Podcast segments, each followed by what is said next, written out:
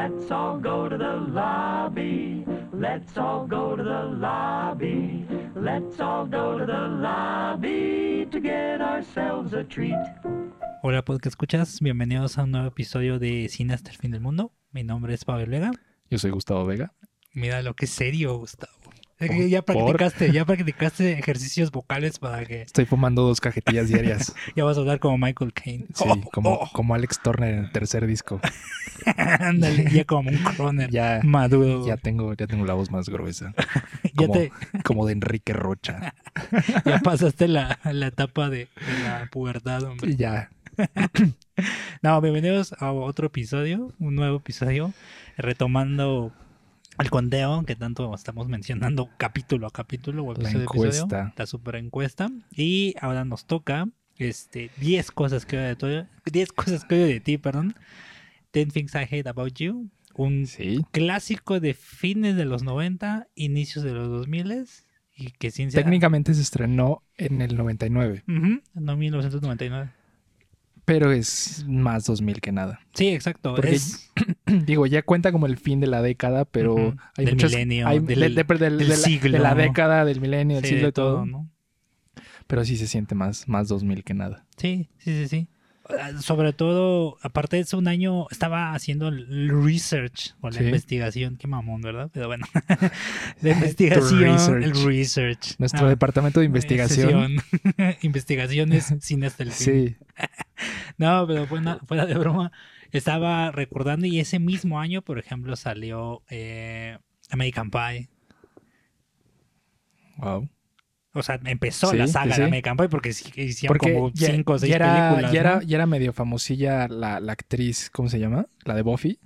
Este, Sarah Michelle Gellar. No, no, no, la que sale en American Pie, que también Ah, sale en Buffy. Alison Hannigan, ¿no? Eh, Flanagan, perdón. Sí, Alison Hannigan. Hannigan, sí, ¿verdad?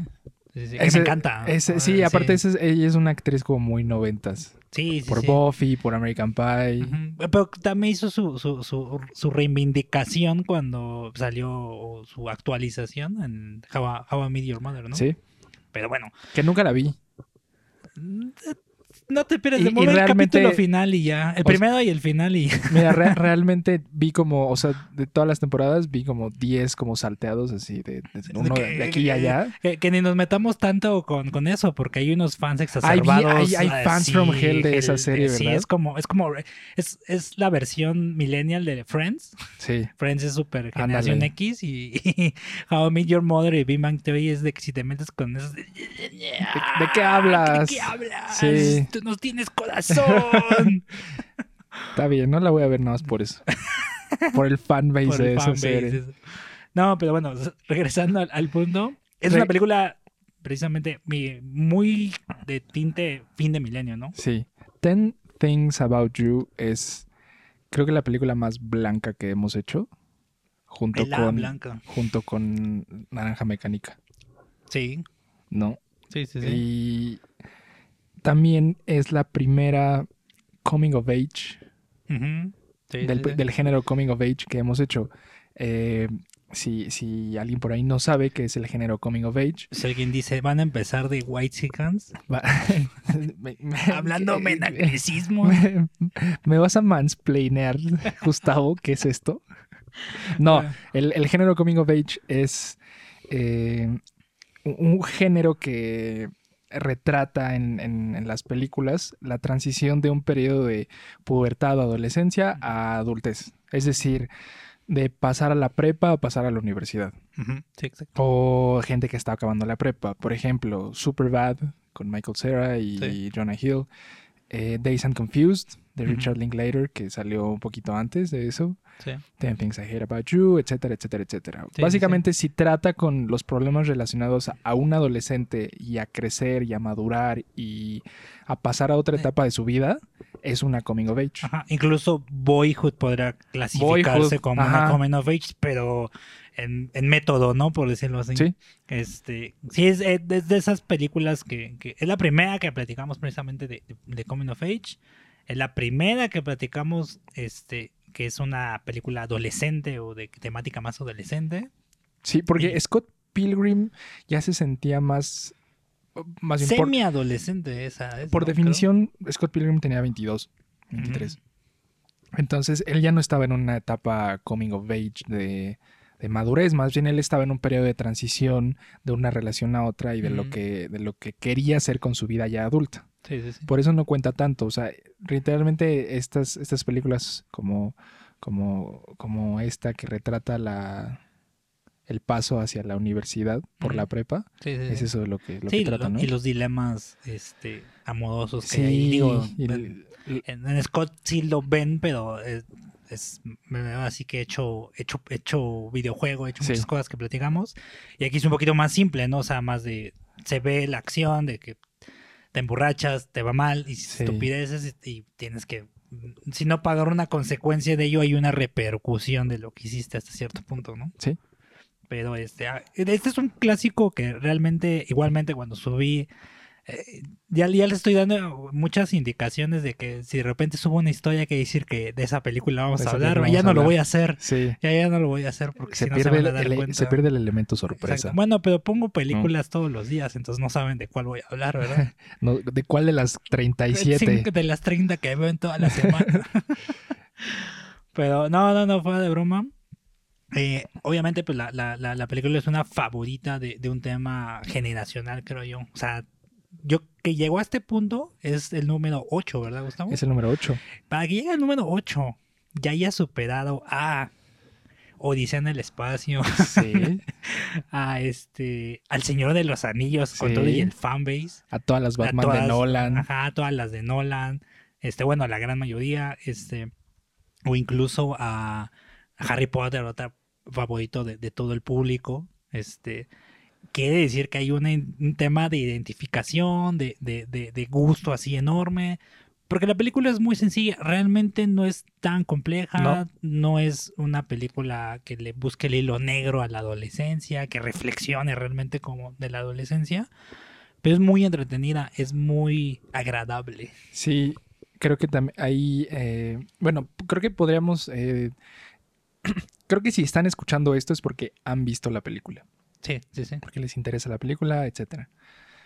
Eh, es una, eh, la sinopsis de la película va así, eh, una, una, una muchacha adolescente en, en una preparatoria estadounidense eh, está lidiando con, con, con un papá sobreprotector y con una hermana que quiere tener novio. Eh, por, por- por cómo pasan las cosas, un, un adolescente hombre de la misma preparatoria eh, la enamora a través de una apuesta y desde ahí se empiezan a desencadenar una serie de, de, de Ca- acciones. causa y efecto. Sí, que, re- que revelan eh, por qué ella es como es y pues las verdaderas intenciones de, de- de- de los personajes. Claro, ¿no? claro. Sí, o sea, al final es un enredo entre alrededor de 6, 7 personajes Sí. que resaltan más tres de los de todos los demás.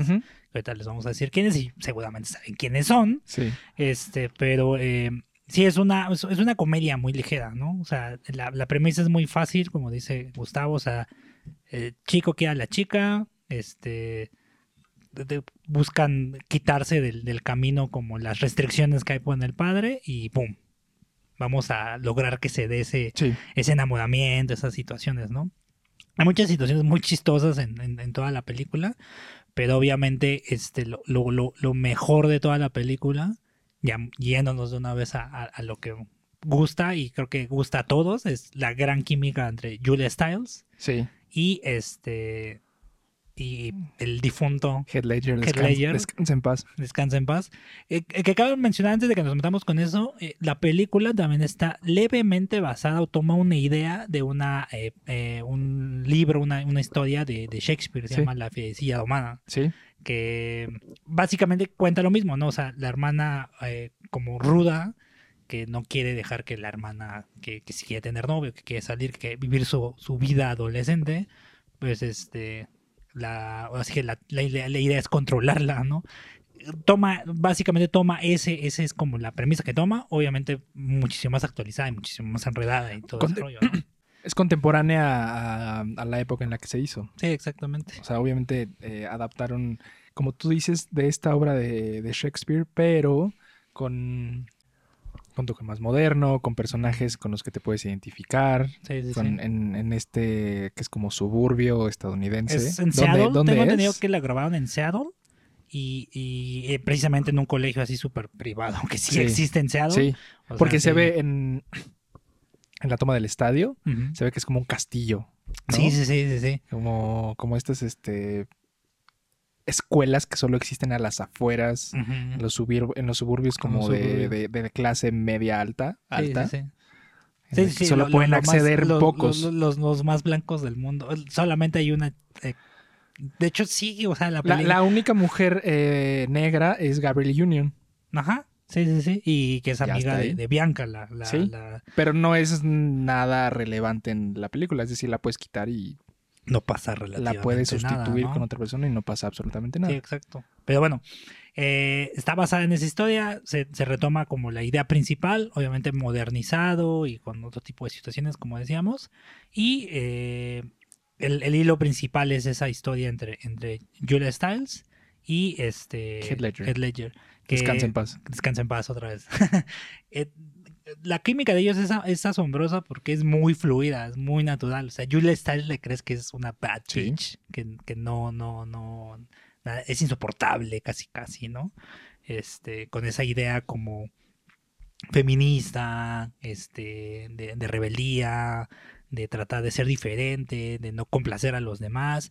Incluso, o sea, esa parte está muy cool de, de, de, de construir un personaje que realmente es diferente a lo que se estaba viendo mucho en otras, en otras películas. Como que por lo regular siempre es como eh, era el antisocial que después de un, de, un- de un extreme makeover ya es como súper bella y súper linda, como She's All of That. y O, muchas de o- esas o la, la- O la súper popular, como en como Clueless. ¿no? Clueless, exacto, que es ¿no? como la Mean Girl de los Sí, noventas. sí, sí. O el, el- también el arquetipo y el estereotipo del- de, la, de la mujer que se enamora perdidamente del atleta Ajá, exacto. y no le hace caso al nerd y el nerd realmente la ama. y Sí, entonces, como en los ochentas en Pretty in Pink o... cuando el atleta le rompe el corazón a la niña bonita, la niña bonita se da cuenta de que el nerd siempre la quiso y la Sí, quiso bien sí. y ahora ya O- son felices.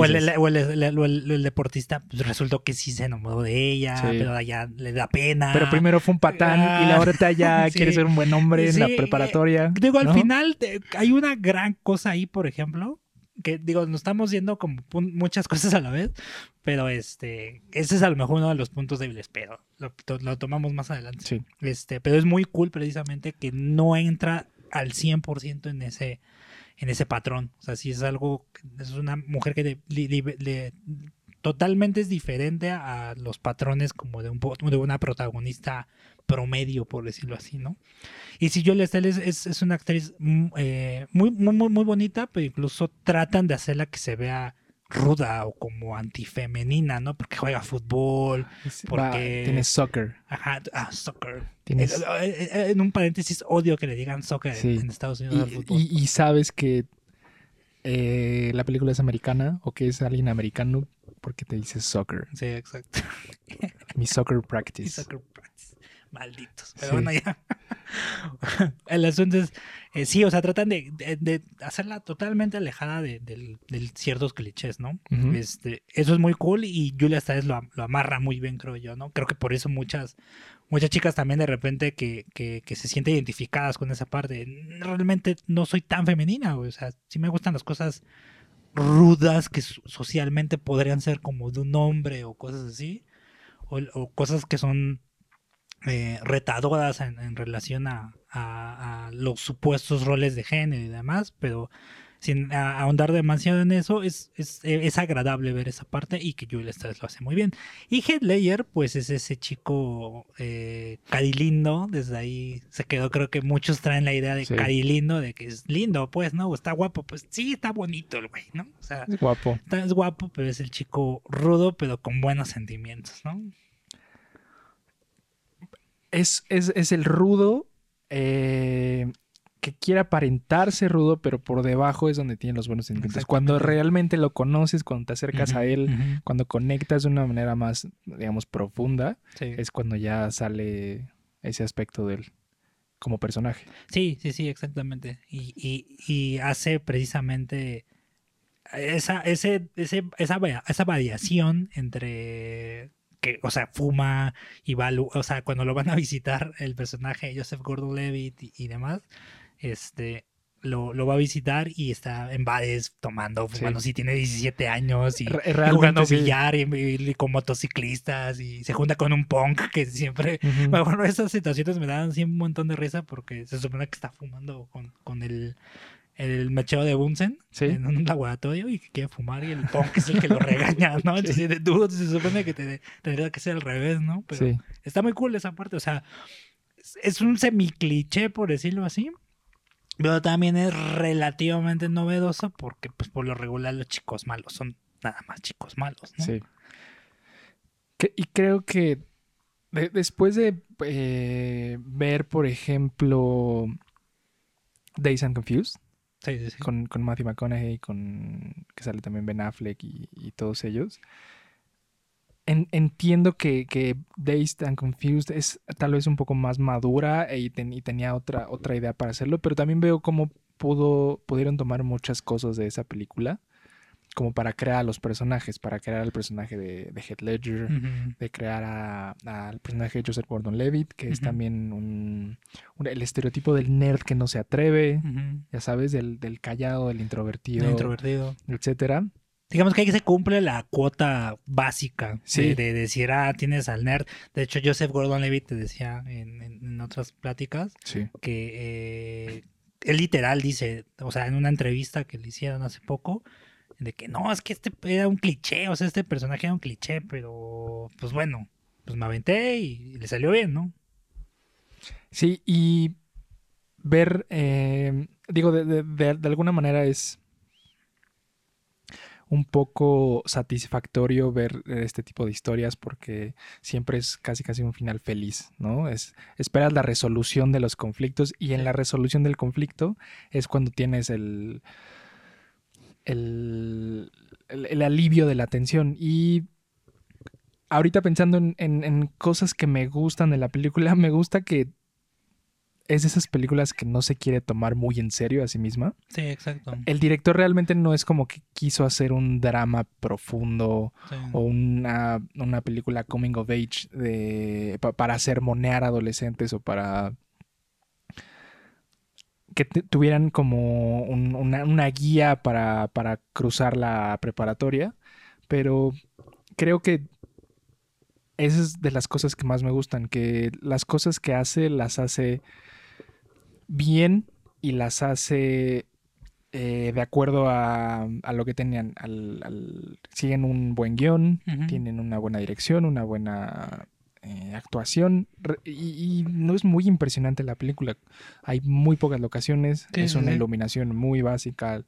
Es una, en un encuadre muy básico. Realmente no ves la película porque sea bonita, la ves porque te atrapa la historia ajá. de los adolescentes, te atrapa la historia en general y eso es un, eso es un punto a su favor. Sí, sí, sí. la- que la historia es, aquí la historia es lo más importante. No hay nada de, de show, nada de, sí. de otras cosas. Lo más eh, eh, cercano a, a momentos que se pueden sacar de contexto es la escena del estadio. Ah, Cuando Heath Ledger canta Can't Take My Eyes Off You. Sí, que esa es prácticamente. Todos recuerdan esa escena. O sea, prácticamente Heath Ledger pavimentó su carrera con esa escena. Sí. O sea, incluso hasta te lo puedo asegurar. Eh, si algún podcast escucha tiene dato, dato certero, lógico, te puedo asegurar que se puso de monas porque no existía Spotify para sacar métricas, ¿no? Pero este te puedo asegurar que medio mundo volvió a buscar Sí, y, es- y ni siquiera es tan original que, que se cante esa canción Ujú, o que sale esa canción. Porque, por ejemplo, eh, Robert De Niro y Christopher Walken la cantaron en una escena del francotirador de Ujú. Deer Hunter. También se hizo súper popular. Sí, sí, Es una canción muy popular, popular que desde muchos siempre, ¿no? ocupan, que han hecho 100 versiones en Tres mil referencias en en diferentes lados. 50 géneros, etcétera.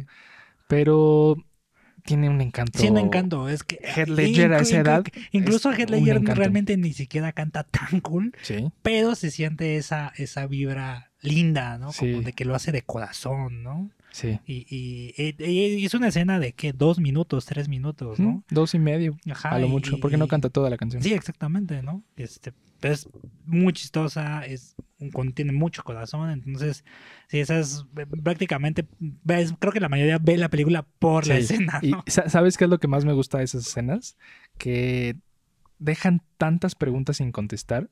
Por Sí. ejemplo, a ver, dentro de toda la trama, ¿a qué hora se puso en contacto con la banda? ¿A qué hora se aprendieron la canción? ¿Cuándo la practicaron? sí, ¿Qué es lo que pasa? ¿Qué es lo que pasó detrás de todo esto para que Heath Ledger pudiera ejecutar ese movimiento tan impecable, tan y como eh, ¿cómo se ya se la sabían. Sí, eh, O sea, se ve que le da un dinero, ¿no? Le, da- le paga, pero no. Pe- Pero aún así, o sea, po- poder ejecutar toda, toda la maniobra y, que no nos den respuestas de cómo se hizo, y que sí, solo sí. lo haga, ese que te sale así como de sorpresa. Porque la primera vez que la ves, esa es la sorpresa, Sí, sí, como, como el pequeño numerito musical que, no te esperabas ahí. Sí, sí, sí, ¿no? sí. E incluso, pues, la, o sea, sale muy bien la escena porque este, incluso Julia Stiles hace la referencia, ¿no? De que se queda con la boca abierta. Así, ¡ah! De que, oh, Dios. Y está todo su equipo de soccer ahí. ajá, y, Y, y todavía se ponen, lo, pues, lo persiguen los Sí, policías lo persiguen los y policías. salga a uno. Sí. O sea, sí, esa película, esa más bien esa escena es la película. Si tuviera alguien que hablar de, si los aliens te dirían que ver esa película, ve esa Sí. escena y ya viste. Ya, Ya, ya, 10 ya. cosas que de ti. Oye, ¿quién es Heath Ledger? Ve esa Ve escena. no, veas, no veas The Dark No, Knight. no veas The Dark Knight, ve esa. No veas Casanova. No veas Brokeback. Mountain, nada. No, no, no, no, nada. no, ve esa. Es que sí, o sea, Sí, literal. concuerdo. Esa, esa escena es fundamental, ¿no? Y enamoró, crocheó a toda una Sí, generación de y sabes señoritas, que ¿no? creo que creo que puso la vara muy alta Sí, sí, para, para por lo menos eh, muchas mujeres de mi generación, porque definitivamente las personas y la- las, las mujeres de mi edad que, que vieron esa película a- en una a temprana edad o antes de sus 15 años, pues esperaban un Head Ledger que les cantara en un estadio, sí. Claro. básicamente. Para empezar, ni tenemos estadios en las Ah, prepas, sí. ¿no? O sea, si, si, yo, y si mi, si mi crush de los noventas era Sarah Michelle Gellar y yo esperaba una Sarah Michelle Gellar in Cruel Intentions, pues, eh, pues una, una niña de, de- de- este país, de, de Estados Unidos, esperaba a su Head Ledger que le cantara Sí, claro, Heath Ledger o, o este... Can't Take My Eyes Off You. Sí, sí, sí. no, no, no, pero eh, sí, es una, es, es la escena, ¿no? De la película. Partes la escena, de que incluso puedes partir la película en dos, ¿no? Previo a la escena Sí, y, y después de la escena. ¿no? Y Head Ledger tenía 20 años cuando hizo esa película. Sí, sí, sí. Eh, Julia Stiles tenía 18. Sí. Y se ven, o sea, que, que- que los dos son, eh, no son seniors, son sophomore, ¿no? Sí. O están, en segundo año de prepa. Sí, sí. Realmente deberían tener 17, como en esa, en esa época, y se ven de la edad. O sea, sí, sí, no, no, también no se lo, ven que- lo que me, lo que me gusta del cast es que luego, digo, a veces hacen el casting de preparatorianos a gente de 22. No, no o se que las vende crees que se ve nada. muy grande, ¿no? Sí. Por ejemplo, eh, últimamente han mejorado, ¿no? Porque, por ejemplo, la, la- eh, han tomado muchas referencias de la misma película, creo yo, ¿no? O sea, Sí. por ejemplo, creo que estas, estas, estas películas de Netflix, algunas, por ejemplo, El stand de los besos, este, ¿cómo se llama esta? Cuando va Centineo, se me olvidó el nombre. Este, es que tú ya no ves como comedias románticas adolescentes, pero Sí, sí, sí soy fan, pero ¿cuál, cuál dices tú? este, todos los chicos a los que amé, todas esas. Ah, pero recientes. Sí, recientes, No, todas- recientes no veo. no, no, bueno, no, No, yo, yo me quedé en Nothing Hill. este, Jerry Maguire Jerry ya está ahí. Sí. Show me the money. You had me at hello. Uh. No, es pero, pero muchas de esas películas retoman ciertos detalles de ahí y hasta se siente como que la vibra es muy parecida, ¿no? Y, y, y ahí, por ejemplo, de lo que hablamos del cast, ahí se siente muy natural, ¿no? Pero hay otras donde posteriormente han salido o han salido y dices, "Dude, la chica tiene más de veintitantos y, la casteas de 17, 16, ¿no? Por ejemplo, en Clueless se supone que, se supone que tiene como, como 16, Ujú. 15 y Alicia Silverstone tiene, cuando la grabó tenía casi 20. Que, que le ayudaba mucho la apariencia y, y todo como la, la caracterización del personaje, pero aún así Sí, Sí se notaba que estaba hay, un poquito hay- hay- hay otros ejemplos también de Lindsay Lohan en Mean Girls. Ah, claro. No se ve como un adolescente. O No, sea, no, no. ya se ve que las drogas. Ya empecé. Ya. Ahí ya había probado las drogas, ¿no? Sí, sí, sí, Ahí ya, ya estaba su camino en descenso, ¿no? Ahí ya había snifeado un poquito. y entonces ya llegó como con Sí, las ya- pupilas ya- dilatadas ya- al set. Ya llegó metida en, en- en coca y Sí, digo, qué pena por, por Lindsay Lohan, pero, pero se nota en un, en un cast que, que, y hay tiempo. que ya está grande. ya Rachel grande. McAdams en, también en Mean Girls Sí, no se ve como adolescente Sí, no, también, no. etcétera. Amanda Seyfried ahí también y todo. sí, sí, sí. Sí, ahí como que te da igual porque pues el, el cast es encantador y todo, ¿no? Pero aquí cuadra a la perfección que se sienten Sí. realmente como adolescentes. Y Joseph Este, y Gordon-Levitt todo. es Yo, yo soy Gordon Levitt es el tercer punto ¿qué- qué- muy bueno, ¿no? ¿Eso fue su primer película? No, yo tengo entendido. Era muy fan de Joseph Gordon Levitt hace unos años. Sí, me lo ¿verdad? sabía de memoria, ¿no? Sí, sí, sí te ves del tipo. Sí, sí, sí, claro. Del tipo que es fan de Joseph Gordon-Levitt. Porque me visualizo ahí seguramente. ¿no? de él y este, el hermano de, bueno, el chico de DOC. Este, De Ryan Atwood. no, no, no. el otro. Ah, sí, este Eh, Seth Cohen, que es bueno, este eh, es el hermano de Adrian Brody, es este, Adam Brody. Adam Brody, ¿sí? Sí, sí, sí, también, obviamente. Pero, ¿Es hermano de Adrian Brody? claro, No es cierto. según yo, sí son hermanos. No, ¿sí? Según yo. O sea, se ven judíos. Según yo, sí Oye, son hermanos, pero te lo, te, lo, te lo confirmo ahorita. pero Creo dale. que Gustavo del futuro edita esa parte, por favor. Lo bueno es que ningún judío nos escucha seguramente. ¿Quién sabe? Entonces sí, bórrale. O sea, no somos Mel Gibson como para andar este investigando quién es y quién no, pero no, eh, Joseph Gordon-Levitt fue su No, ya tenía varias. Sí, sí, sí. Es como su quinta Sí, te, película. te digo que en esa entrevista este, hace un breakdown de su carrera. Esos videos son interesantes y que a- de aquí a enclavarse con de, un de actor. De Vanity Fair. Eh, no recuerdo si de Vanity Fair o de la GQ. Ajá. Este, ve- vean, o sea, hay muchos breakdowns así de, de, de actores y de directores, hasta de Hans Zimmer tiene uno. Sí. Este, pero bueno, Hans Zimmer es un rockstar. Pero bueno, el asunto está en que hace su breakdown y con lujo de detalle explica de, no, yo no quería castearme en esa película, mi agente me estuvo, insiste, insiste, insiste, porque yo la veía como un cliché. Sí. De hecho, él audicionó más bien para el papel del que, se- del que es su amigo, ahorita se me olvida el nombre del personaje. Jo- Joey. Ajá, sí, algo, Josh, algo así, ¿no? Sí.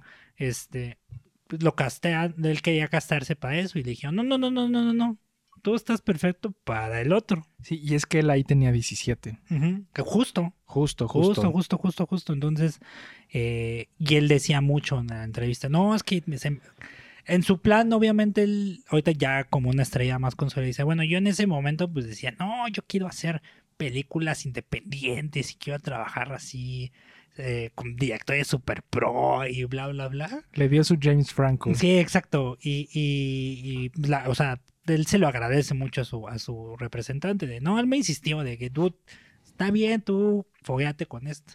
Y sí, literal, o sea, ya tenía mm, varias películas en su haber, como de esos, empezó como un niño actor, pues, pero no tenía una carta de presentación grande, fuerte, pues, como Sí. más notoria con el público, ¿no? Y de ahí tomó precisamente esa, esa notoriedad, porque si mal no recuerdo, después hizo eh, The Theory Rock from the Sun en la, en la serie, eh, y empezó a meterse, por ejemplo, también despuesito de eso le cayó el tema de 500 días con ella, donde literal, si ya lo conocían, pues terminó de hacerse más famoso, y después ya la escala, donde trabajó con Nolan, hizo Looper con este con este eh, Bruce Willis y todo este tema. Sí. Don Y- John. Se Don hizo, John hizo su propia Don John. película, o sea, Nada, o sea, nada, o sea, esa película se me hace... Tengo, tengo sentimientos encontrados con esa película porque hablando de Jordan, Joseph Gordon-Levitt, es su debut como director y su debut como escritor también. sí. Y se casteó él mismo para ser el personaje Don John con interés amoroso de Julianne Moore y Scarlett Johansson. Eh, Y nada es una- tonto, ¿no? Nada tonto, pero aparte es una historia como, como rara que, que nunca le, le encontré sentido. Y no sé, yo creo que es su capricho de cine independiente, entre comillas. Sí, ¿no? sí, de, sí, de sí. querer experimentar, de... A, mí- a mí me gustó porque la idea hasta cool. Más bien la, la, la forma de, de llevarla a cabo de repente es la que de- desvaría por unos por momentos, ¿no? Sí. Está muy cool, por ejemplo, que incluso casteó. O sea, más bien se nota que él ya tenía cierta influencia en el, en el medio, ¿no? Porque hace una pequeña escena con este.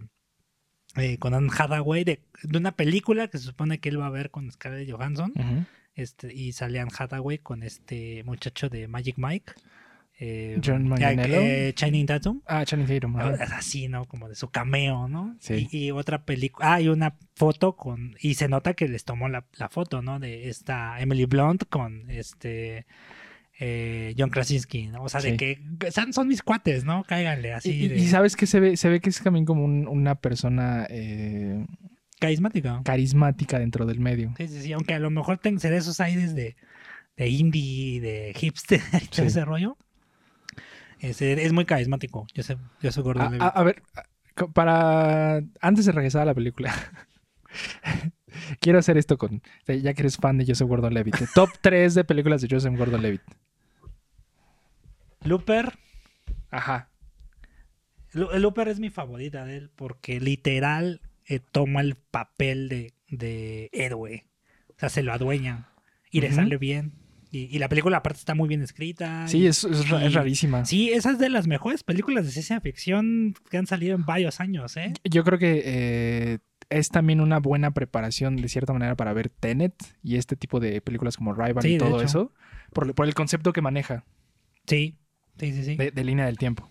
Sí, sí, sí. Eh, sí, esa me encanta mucho. Sí. Aparte de, de- bueno, Número uno, Looper. Looper es mi favorita de él. Y yo creo que la segunda.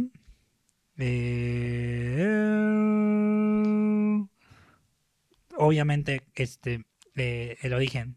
Inception. Sí, Inception. es- es Sí, o sea, es una. Es una em, lo decíamos la vez pasada de que si quitabas a lo mejor a, a Joseph Gordon-Levitt y le metías a Robert Pattinson, pero precisamente es de esos actores que, que de repente castean Nolan y hacen un papel discreto, discreto, discreto, pero con líneas pocas, pero muy bien hechas, Sí. ¿no? Como ese papel de del que te explica las situaciones, ¿no? O, o- o la presencia relajante, o sea, la Ajá. presencia que siempre está calmada porque tiene todo bajo control. Sí, sí, sí. Es eso, le sale muy bien eso en esa película. Sí, exactamente. Es, es muy discreta, pero muy bien hecha esa. Y eh, no sé si tú has visto esta película, pero se llama eh, 50-50, 50-50. No, creo que no. Es una película, es ya que se nota el fanatismo de Joseph Gordon-Levitt, A ¿verdad? ver. Sale con Seth Rogen. Y este es como una película entre drama y un poco de, romen- de, de- de comedia. Con Seth Rogen y Anna Kendrick. Se Ajá. supone que él tiene treinta y pico, corre. eh, Incluso hay una escena donde él le, le- le explican que tiene cáncer. Y de, de un cáncer súper rarísimo. Este, coma, no sé qué, bla, bla, bla. En la espina dorsal, ¿no? Sí. Entonces, eh, si, lo, eh, si lo operan, pues, o sea, tiene que someterse al tratamiento, ¿no? Pero tiene po- 50, posibil 50% de posibilidades de morir y 50% de posibilidades de que el arme, ¿no? Se somete a la, a la, a la quimioterapia, todo el proceso. Y obviamente pues se ve todo el descenso como de muchas cosas de él, del, del personaje. Eh, pero es una historia como de amistad, porque realmente quien lo respalda pues es Seth Rogen, su amigo Stone, ya sabes, Seth Rogen siendo Seth Seth Rogen. Rogen, sí. Exactamente. clásico Seth Su Rogen. novia se supone que es esta el, eh, Bryce, Dal- Bryce Dallas Howard. Sí. O sea, es un cast cool, o sea, está, está es bien. del 2011. Ajá. Sí, sí, es una película chiquitita, como que no llama mucho la atención, pero está muy bien hecha. Tiene sus detalles, obviamente, Sí. pero este está muy bien hecha y, y- y su interés amoroso al final, pues, es este, ya, se- ya se la estoy spoileando, pues está Anna Kendrick, ¿no? Que es psicóloga, ¿no? Y, y se desarrolla muy bien toda la historia, está, está muy cool. Y esa, creo que conozco una persona más que la ha visto, pero a mí me encanta esa película. Sí, no, no, no la he visto, la voy a ver. Se ve. Sí, si pueden, véanla. Ya Anna escuchas. Kendrick, ya con eso me ganaste. Sí, sí, sí. Y con Bryce Dallas Howard, Y pues tu amigo Seth Rogen. mi amigo Seth Rogen, que le, él le inyecta el, El, el humor judío. parte- Oh, que la, que con los judíos. Sí, a ver, ya ahí saqué mi fanatismo por... Digo, me gustan otras también. Sí, pero- yo, mira, yo no soy fan, pero si tuviera que ser un, un top 3, por la manera en, en la que basé mi personalidad en, en esa película, diría eh, 500 días con ella, 500 Days of Summer, Ok. que cumplió 10 años. Mm, Sí, también debemos hablar de eso. Y, O sea, es casi casi como Submarine. Sí, de hecho. Y de la época de Submarine de Scott Pilgrim, Ujú. de, de esa época de películas indie. Indie. Indie de los Smiths. no, a ver, di- dime, dime, re- sé honesto. ¿Te, te gustó cuando la viste por primera vez esa película? ¿Quién entonces con ella? Sí, sí, sí, Obviamente, ¿no? o sea, no, te veías ahí reflejado. Sí, todos, los, todos, todos, o sea, los hombres que escuchen esto y que se puedan identificar con eso o se sintieron identificados con eso, es obvio de que dices, dude, pues, cuando me batea una morra con la que te inviertes cierto tiempo, cosas, etcétera, ¿no? Y te sientes desdichado, ¿no? Obviamente, pues ya la, la- lo platicamos, de hecho, este, en otros En episodios. Scott Pilgrim. Sí, eh, o sea, aquí obviamente mismo Joseph Gordon-Levitt después le empezaron a decir de que, oye, es que, ¿por qué todo el mundo se queja de, de, de- del personaje de Zoe de Chanel? Si realmente el, el patán, el, el tonto, pues es este Tom, ¿no? El personaje Sí. de él. Obviamente en el momento cuando la ves y como decías, cuando eres un joven susceptible, oh sí, no, pues las mujeres. los y, ay, Smiths, sí, los Smiths, Joy Division. Joy Division y todo Sí. eso, ¿no? Pero este, ya lo ves con cierto tiempo y dices, no, más bien pues este ve para que anda de, de, de, de picado, de estar ahí Sí, de clavado. de clavado, ¿no? la, la acabo de ver justo hace poquito y qué alivio es ver una película después de, de- de- de pasar esos años de infierno de adolescente. sí, claro. Sí, en serio, o sea, verla con otros ojos y verla con otra perspectiva, Sí. ya ves muchas cosas distintas y sí recuerdas las cosas buenas como eh, la, la historia y los momentos cómicos, etcétera, pero ya no te clavas tanto en Sí, basar tu sí. personalidad Yo, en el... yo creo por lo mismo y haciendo un paralelismo con estos, precisamente creo que lo que pasa, ¿no? O sea, eh, también ya muchos creo que la, la vemos como por el hecho de que te gusta la historia y te gusta la, la- lo cómico de la historia, los momentos bonitos de la historia. Y pasa mucho, creo que eso también con, con muchas esas comedias románticas, ¿no? Con Clueless o, o con este comedias adolescentes, como con precisamente también a lo mejor eh, 500 días con ella. eh, muchas de esas películas es como que te, da esa fibra como de, ay, sí, pues qué padre, ¿no? Sí. El amor pueril de, de- de- de las primeras veces que te enamorabas, ¿no? Sí, ya lo ves de grande y no lo tratas, trata- tratas de verlo, creo yo, eh, no con la madurez, pero simplemente como por el gusto de ver las cosas, sí, pasar un rato agradable, ¿no? Algo que te distraiga, ni no meterte como, o sea, por lo mismo que decíamos de que es- eh, incluso todavía es más ligera que Scott Pilgrim. O sea, eh, hemos hablado de películas muy clavadas, o sea, de que el padrino, eh, Naranja Mecánica. Naranja Mecánica, este, hasta Interestelar, por más que nos quejemos y Sí. digamos, son películas muy clavadas, ¿no? Y este es todo lo contrario, todo, todo lo contrario. Incluso estoy más relajada, insisto, que, que Scott Pilgrim, porque es, es muy, muy fácil de, de- de identificarte con ella o de encontrarle el lado cómico o bonito. Sí, estoy de acuerdo. Ese sería mi número uno de Joseph Gordon-Levitt. Ya rápido, número dos de mi top de Joseph Gordon-Levitt. Me encantó en Sin City 2. Ah, sí, sí es cierto. Ahorita, ahorita que vi el título de Sin City, Sí. aunque ah, es, digamos, una de las muchas historias que salen en la película, verlo en una película como Sin City, con toda la dirección como de cine noir y con el personaje que él hace, increíble, que es como un, un apostador Sí. que le gana al, al- al- al alcalde en, El entonces de la ciudad. senador Rourke, al más senador bien, Rourke, ajá. Pero que resulta ser su papá, ¿no? Está, está increíble. Es que, ¿sabes qué? Increíble. Joseph Gordon-Levitt sí le quedan los papeles de repente muy bien desarrollados de, de espía o de hombre como perdido, ¿no? Sí. Y a eso va mi tercer, mi, mi top 3. en el tercer lugar está Dark Knight- The Dark Knight Rises. Esa, estaba muy tentado en ponerla en el tercer lugar, pero ¿sabes Uf, qué? Fue un alivio ver a Joseph Gordon-Levitt en esa Sí, película. ¿Sabes qué? Nada más el único problema que le encuentro a esa es que este se siente de repente medio raro. O sea que técnicamente él es Robin. Es que, es que ahí yo entiendo a mi amigo Chris, así le digo a Christopher Nolan. En- entiendo Como mucho, después decías, es un, es un, es un pretencioso. entiendo, Nada más hace show. entiendo mucho a, a- a Chris Ajá. porque si, si de algo tengo autoridad para hablar en, en mi vida es de Batman. Porque he leído 2200 cómics de Batman. A ver, Todos los Detective Comics, todos el Batman volumen fan, un 1. fan de Batman que cuestiona a Gustavo. eh. Es más, ponme al que quieras ahorita hablar de Batman y le doy la vuelta. Y lo que estoy seguro de que hizo eh, mi amigo Chris es que eh, eh, todos dicen, es que no lo veo como Robin, es que le faltó algo para ser Robin. Es que hay cuatro Robins. Sí, claro. Está Dick Grayson, Jason Todd, está Tim Drake y está el hijo de Batman, Ujú. Damian Wayne. Damian Wayne. Realmente el papel de Joseph Gordon-Levitt era un Tim Drake. Tim Ujú. Drake fue el tercer Robin, el Robin hacker detective. Mm. Entonces, cuando ves, si vuelves a ver eh, Dark Knight Rises, pero la ves tomando en cuenta que Joseph Gordon-Levitt es un Tim Drake, o sea, porque le dan el nombre de Robin genérico, Sí, sí, sí.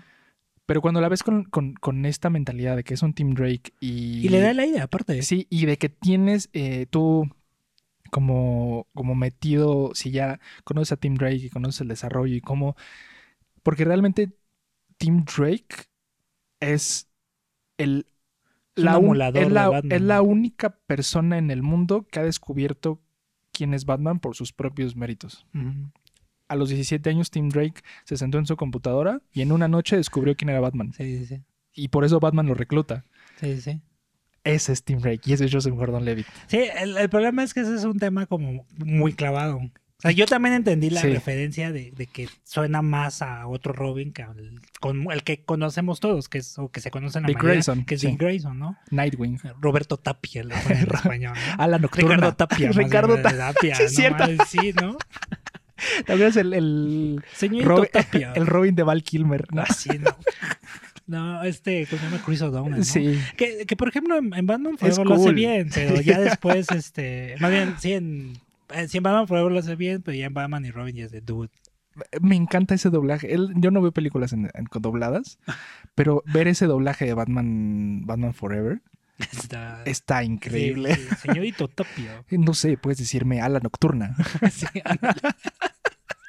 Sí, sí, sí, pero este. Sí, o sea, se- eh, entendía esa referencia, pero eh, de repente es lo que a mí me hace como un poco de ruido, ¿no? Como pensándolo, digo, ah, sí está muy cool y es una manera muy elegante de introducir a, a Robin y de darle un peso eh, muy, muy importante también de repente a Gordon Levitt, pero eh, como que Es muy clavado. sí es muy clavado, o sea, o es- sea, o se- siente que le falta más momento de acción. Yo, lo- yo entiendo que Nolan lo hizo como para mí nada más, ese easter egg, tu amigo Chris. mi amigo Chris.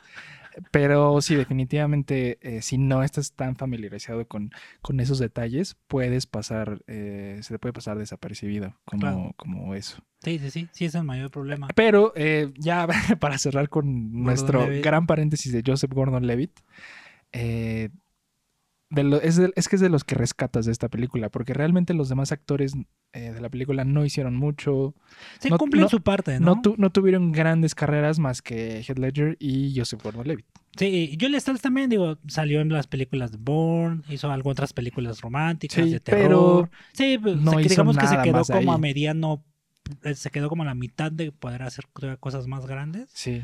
Y los que realmente eh, son ala con un cimiento muy importante, pues son Heath Ledger. que- Heath Ledger y Joseph Gordon-Levitt, que pues como acabamos de, de comentar, los dos trabajaron para Nolan. de- sí, de hecho, sí, sí, sí. Sí, sí, sí. Eh, de hecho, a- aquí dices, a ver, no, no, no es un top 3. ¿Cuál es tu película favorita de Heath Ledger? Me gusta mucho Brokeback Mountain.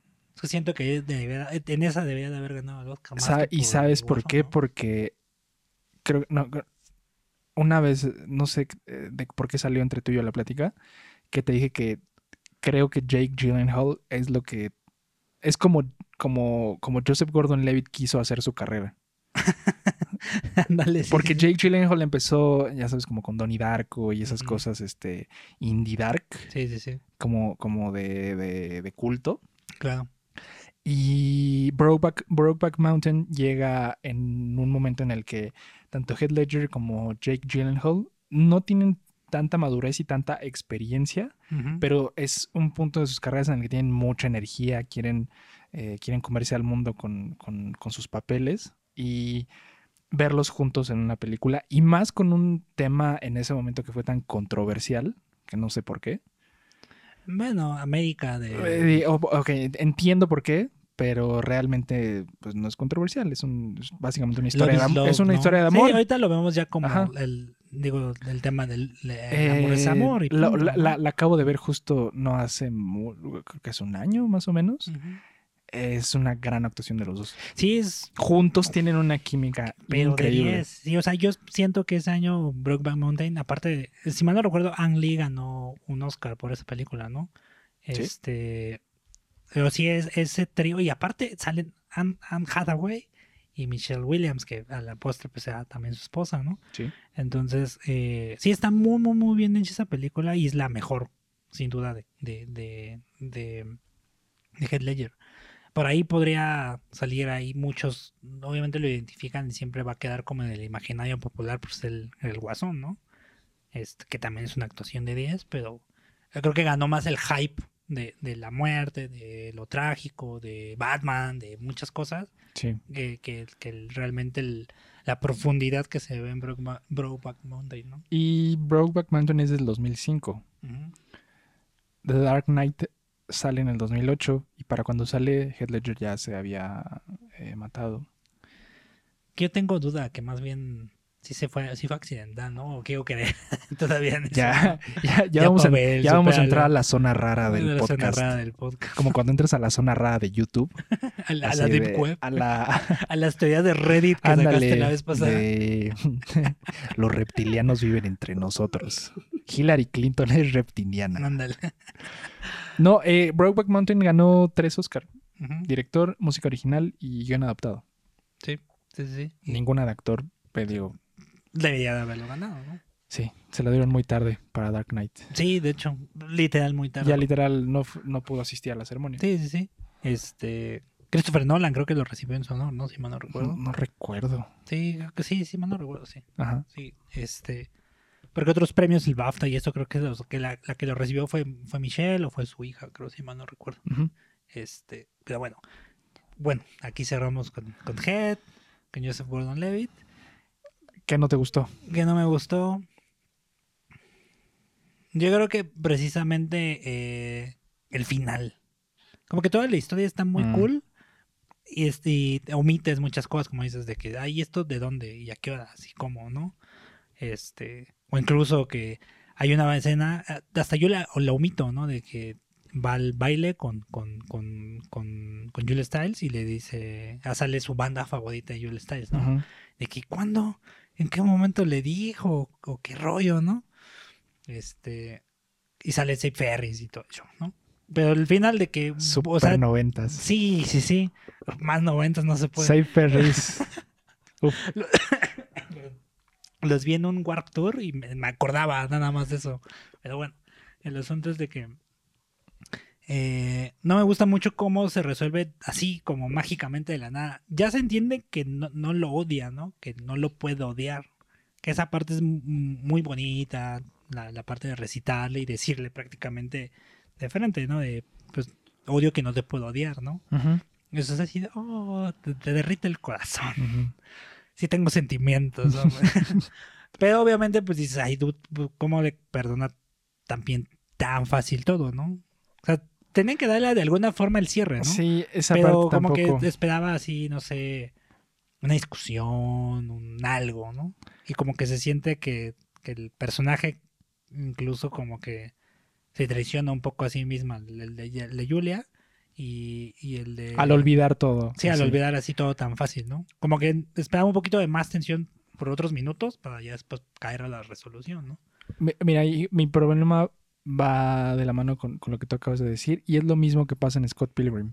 No hay una hay consecuencia. una consecuencia. No hay una consecuencia para la, el, el protagonista, que es Heath Ledger. Sí, sí, sí. O sea, no hay algo que digas, ah, ok, entonces hizo todo esto y, ok, tuvo que tener su consecuencia y al final se resolvió de esta manera. No, es como, hizo todo esto, se termina. Sí. ¿No? Que digo, también la película no da como para...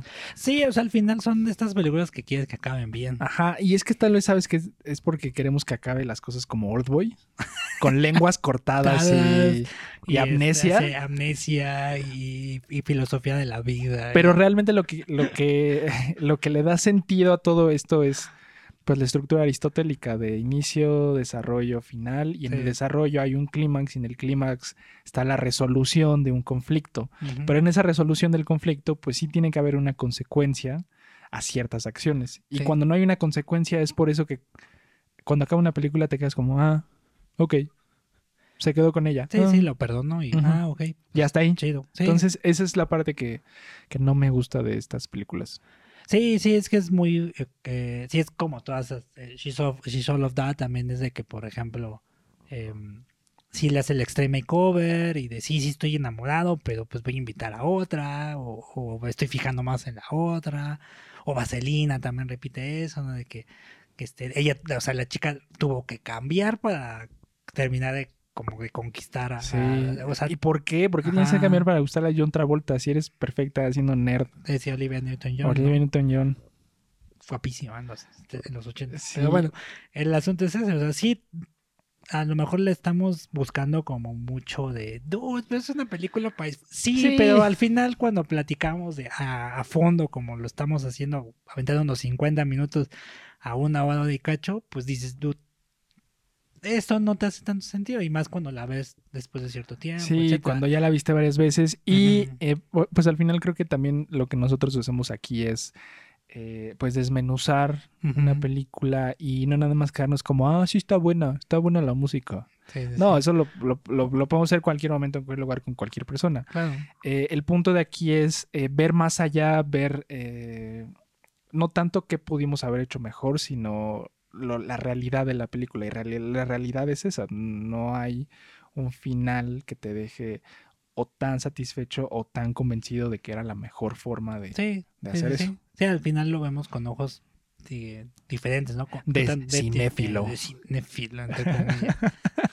Ay, pero si estoy hablando de aristotélico. Uy, Son cosas que se me salen, Pavel. es natural. Es natural para mí. No sé para Sí, ti. pero la película es muy buena. Obviamente el desenlace no es, no es tan óptimo, pero cumple su, su- cumple su, su, Sí. su- su función, ¿no? Que es eh, entretenerte de una manera muy sana, muy divertida, este, y que pues ha trascendido precisamente por esa química tan padre entre los protagonistas, por lo fácil de identificarse obviamente con la historia, y creo que también incluso por la música. Can't Take My Eyes Off You, sale este Sexy Boy de, de Air, Mm. este sale, sale Seth Ferris, sale estos muchachos de Letters to Cleo, que, que creo que no volvieron a sacar música tan chida después, Sí. pero de ah, no. Y ahí hay, hay tantos easter eggs ahí de, de música de los noventas en la cultura pop actual. Eh, Letters to Cleo es la playera que usa el personaje de. Eh, el, no me acuerdo cómo se llama, el esposo de Amy Poehler en Parks and Rec. Cada que se queda desempleado, se pone una playera de Letters to Cleo. Sí, es que. eh, Save Ferry, Save Ferry se origina por la película, por eh, Ferris Bueller Day Off, que cuando se enferma y todos creen que se va a morir, le ponen un globo en su casa que dice Save Ferris. Sí. y están haciendo una colecta que dice Save Ferris. Sí, o sea, es.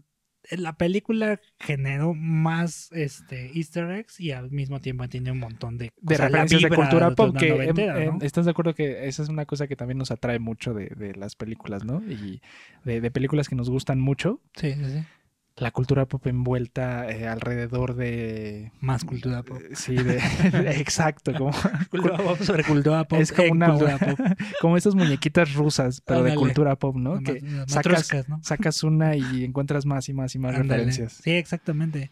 Y, y es muy cool esa parte. O sea, al final, incluso creo que también está, está teniendo como un revival por lo mismo de esta, esta nostalgia que, que le gusta a Netflix y a muchos Pues sí, lados. 20 como años. Ponernos ahí de 20 años. O sea, ya cuando algo cumple 20 años ya es clásico, sí. casi casi. ¿no? Creo que idealmente no le han tratado de hacer mucho como homenaje y cosas porque, pues obviamente, Heath Ledger ya no está, Sí. pero si no, se los aseguro que yo hubieran hecho este, el año pasado seguramente. O por lo menos le hubieran hecho el musical. Le hicieron una serie después, tra- trataron de convertir en serie, pero no le fue tan bien. Lo hicieron también con She's Got a Habit de Spike. Lee.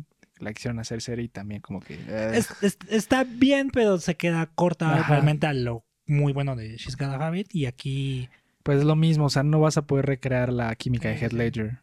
sí, sí, Eso es sí, lo- exactamente. O, incluso aunque Julia Stiles no haya trascendido demasiado, ahí lo hace bastante bien. O sea, Sí. reproducir esa parte es- cuesta mucho trabajo, ¿no?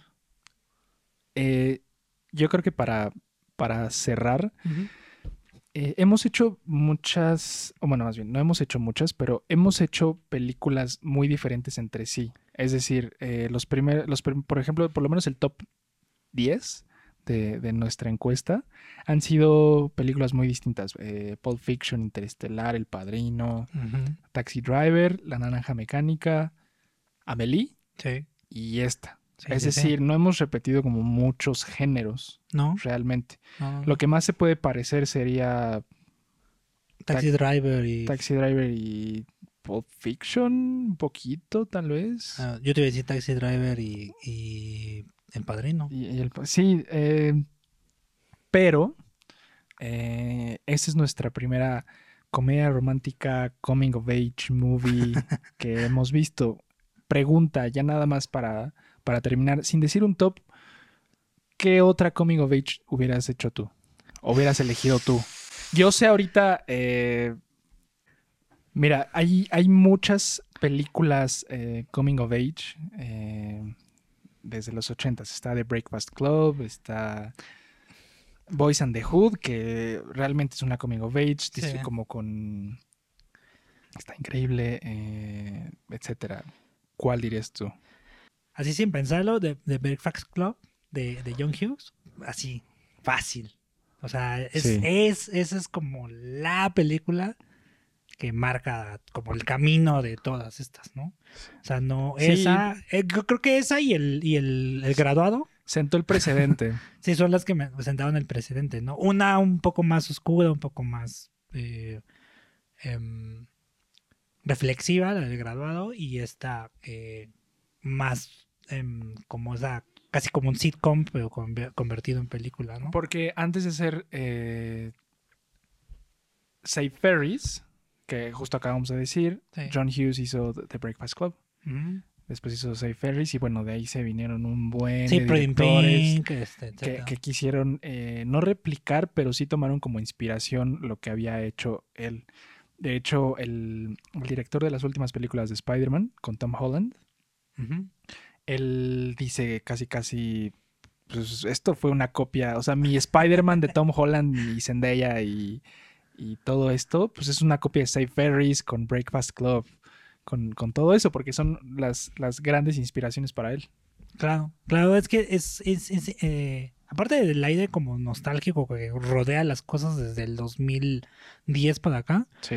eh, es que es- inspira porque realmente le da muy bien al Tino a retratar ciertas cosas de la, de la, de la adolescencia o como ni siquiera llamémosle con los clichés de los tribus urbanas o cosas así, sino o de clases sociales, sino las diferencias que hay entre, entre los adolescentes, ¿no? Sí trata de retratar como ciertos tipos, ¿no? El nerdy, la gótica, la popular, el, deportista, El jockey, sí. Ah, exacto. Entonces, el, el rebelde, exactamente, ¿no? Pero igual, por ejemplo, ahí él es el rebelde, al final tiene buen corazón. Sí. Eh, el deportista, pues no es tan tonto como Cuando, cuando parece. es el- el que- el- la reflexión al final eh, es es que no los conoces, solo estás viendo como casi casi la portada del libro. Es hasta que te encierran con, con este grupito eh, todo un día hasta que realmente puedes conocer quiénes son, realmente cuáles son sus gustos, por qué son así, etcétera. Sí, sí, sí. Sí, exactamente. Entonces, eh, a mí esa es así la, mi favorita. Y por ahí yo creo que pondría. Sí, Boys on the Hood también es muy buena.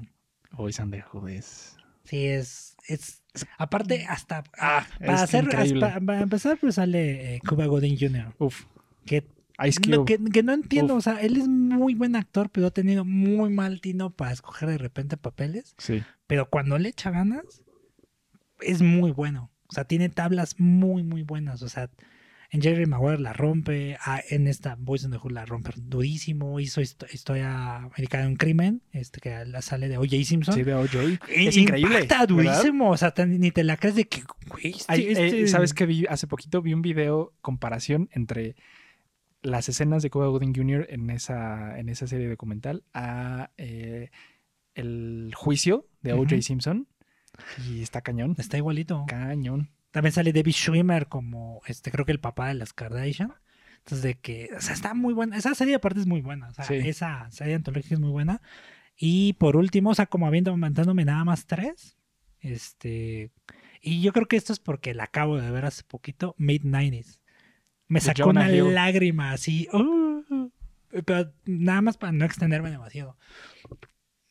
Eh, me hizo recordar toda esa época cuando yo tenía 16 años y patinaba y me juntaba con mis amigos y escuchábamos música y este, etcétera, ¿no? O sea, fue así de como, no manches, sí, así era. Sí, pues esa era la intención de Jonah Hill. Sí, totalmente, pues Basarse en su. en, en cómo creció en, en Los Ángeles. en Los Ángeles. Literal, porque él creció en Los Ángeles. Sí, sí, sí. Y, ah, pero creo que es porque la, la acabo de ver, ¿no? Por ahí es como lo que hemos estado diciendo, el tercer o quinto lugar de un top siempre es Sí. como la vas moviendo de repente, ¿no? Sí. Podría meter otra, pero ahorita sí a primer golpe, esas tres. Sí, esa es, es muy buena. Y esa película también, hace poquito eh, en una entrevista, eh, escuché que la hizo después de ya grabar El Lobo de Wall Street. O sea, después de, de El Lobo de Wall Street empezó a escribirla.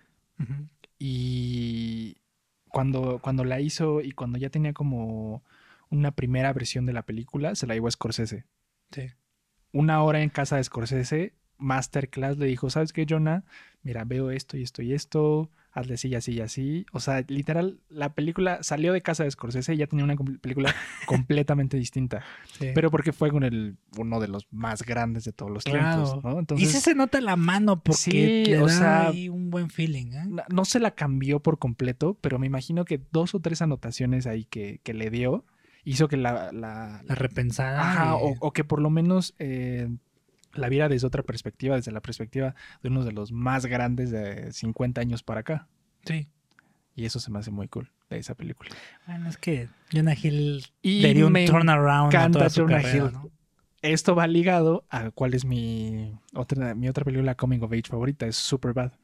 Es muy buena. Es muy, Increíble. muy, muy buena. Podría verla una vez al mes, esa película. Sí. Sí, Es sí, sí. incre- Michael Cera, Seth Rogen, Jonah Hill, Bill Hader, McLovin. ¿Qué personaje como McLovin has tenido Bueno, es que Bill Hader de es 20 Bill años Hader, para acá? Bill Hader es Bill Hader. Sí. Creo que todo en esa película es, es, es muy bueno. Y esa película la escribió Seth Rogen con, con su compañero de toda la vida de eh, para escribir, que es este Goldberg. Algo Goldberg. Bueno, son amigos de, de- de toda la infancia. Sí. Es, es una película que, además de, de que se aleja un poquito como de todos los clichés de, del adolescente y todo, da otra perspectiva de, Sí. de cómo puedes contar una historia así, que pasa literalmente en 24 horas.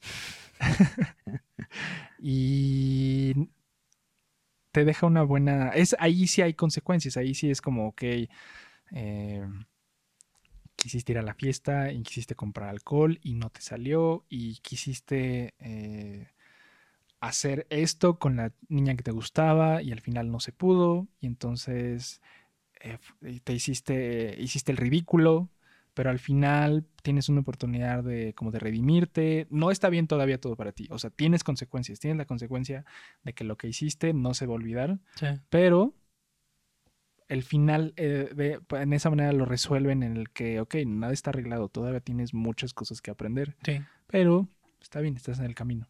Eso me gusta mucho de esa película. Sí, sí, sí. Mira, la he visto una vez. Voy a volverla a ver. Increíble. Pero este, sí, o sea, tiene cosas chidas, ¿no? No soy tan fan, pero tengo que volverla a ver porque nada, la he visto una vez. Y ya te, juro que la he visto como 10 veces. Sí, te creo, man. Poner en ciclo. Sí, o sea, ¿Y qué otra, Gus, para ya cerrar? ah, para cerrar, ¿qué otra puedo decir? Es que no te quiero copiar con Boys and the Hood, pero no, no, no, no, no, no nos explayamos tanto con Boys in the Hood porque, por ejemplo, hablamos ahorita maravillas, por ejemplo, de, de, de Cuba Gooding Jr., pero hacer actuar a Ice Cube, o sea, no, Sí. no estaría fácil, ¿no? Porque realmente él no tiene una eh, madera de actor, ¿no? Es muy buen frontman, es muy buen rapero, eso ni- sin duda. Pero hacerlo Sí, también actuar... es- esas fueron sus primeras películas. Eh, sí. yo diría, me quedo con, con también con Boys and the Hood, porque me impactó mucho desde que la vi. Sí, y aparte tiene esa... eh, aparte hemos, hemos sido muy whiteys, ¿no? Entonces sí, Sí, hace falta. De- deja tú, eh, además de crecer leyendo a Batman, crecí escuchando hip hop. Dos cosas de mí que la, que la gente debe saber. Entonces, eh, a ver, eh, escuchaba a NWA y escuchaba todos estos, este, este hip hop de los noventas. Y realmente lo escuchaba sin comprender muchas cosas. Fue hasta que vi esa película que cambió completamente mi mentalidad de, ah, ok, entonces, o sea, no nada más es NWA, Snoop Dogg, Dr. Dre, o sea, Sí. todo tiene un, un- un fondo mucho más complicado de lo que creía. Sí, sí, sí. sí. Y es muy... Es muy, muy, es muy gris esa es muy película. crudo, muy es cruda. muy real. o Sí, sea, sí, sí, esa es, esa es de las pocas que sí.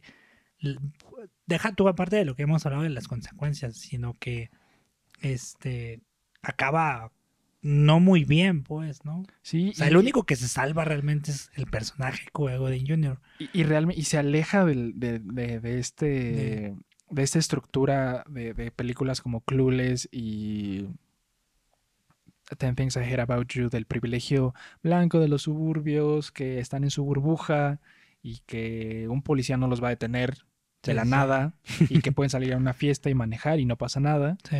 Esta película es una realidad completamente distinta Sí, que sí. cuando la ves eh, te, te- te impresiona. Sí, sí, sí, totalmente. O sea, la película sí es de esas joyitas ahí medio, medio infravaloradas, pero, pero perdidas. Entonces, muy bien, Gustavo. Muy bien, creo que Creo que nos hizo bien ver esta sí, película hoy, sí, ¿no? sí, nos hizo reflexionar en la adolescencia como por enésima vez. Nos hizo recordar nuestros Sí, años exacto. de preparatoria. Sí, sí. Aparte, la vi y despuésito vi Mid-90s. Entonces, más, yo creo que ya venía con el corazón Sí. acaso. Ya, ya te estabas preparando para, para echar una lloradita, Sí, ¿no? exacto. Antes sí. de dormir. Le decía una amiga este, de que no, si me sacó una lágrima. Así de, "Mm". Esa de cocodrilo, de que Sí. te aguantas de no llorar. Pero bueno, eh, espero que les haya gustado el capítulo o el episodio más bien de esta ocasión. Y eh, pues nosotros fuimos Cine hasta el fin del mundo. Hasta luego. Let's all go to the lobby to get ourselves a treat.